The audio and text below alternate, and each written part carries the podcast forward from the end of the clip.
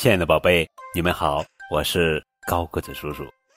今天要讲的绘本故事名字叫做《恩格斯和猫》，作者是马乔丽·弗拉克，文图，赵静翻译。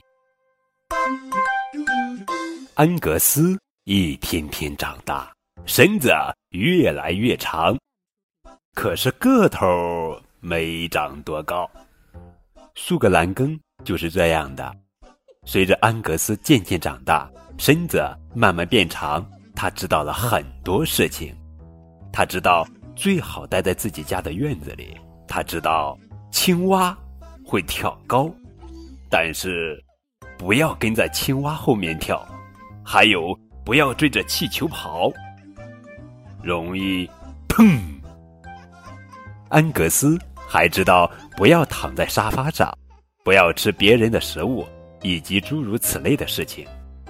但是，安格斯对家门外的某个东西非常好奇，而且他从来没机会去了解，那就是猫。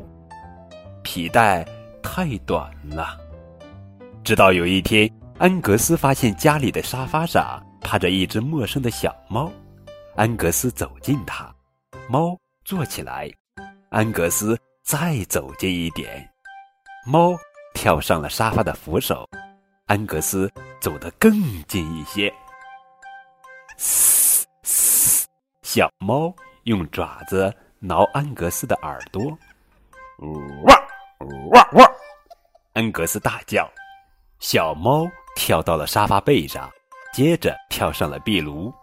安格斯的个头太矮了，够不着它。午饭时，小猫跑下来要吃安格斯的饭，虽然只是一小会儿。然后，小猫跳上了桌子。安格斯的个头太矮了，够不着它。午休时，他又坐在安格斯经常晒太阳的地方，洗他的脸，虽然只是一小会儿。然后，小猫跳上了窗台。安格斯的个头太矮了，够不着他。整整三天，安格斯忙着追那只猫，但是他总能跳到安格斯够不着的地方。直到第四天，安格斯追着了。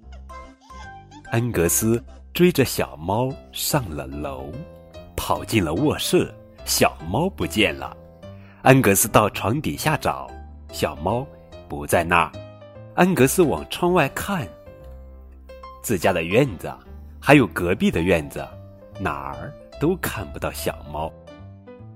安格斯下了楼，他看看沙发，小猫不在上面；他看看壁炉，小猫不在上面。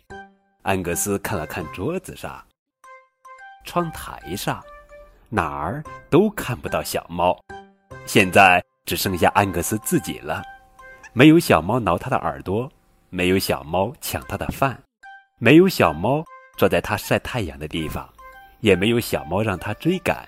现在安格斯独自一人了，而且他没事可干了，开始想念那只小猫了。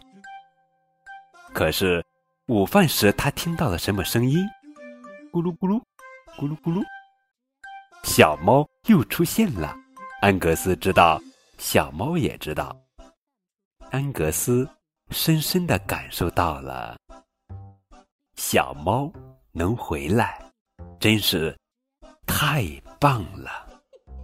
好了，宝贝，这就是今天的绘本故事《安格斯和猫》。明天我们继续来讲安格斯和鸭子。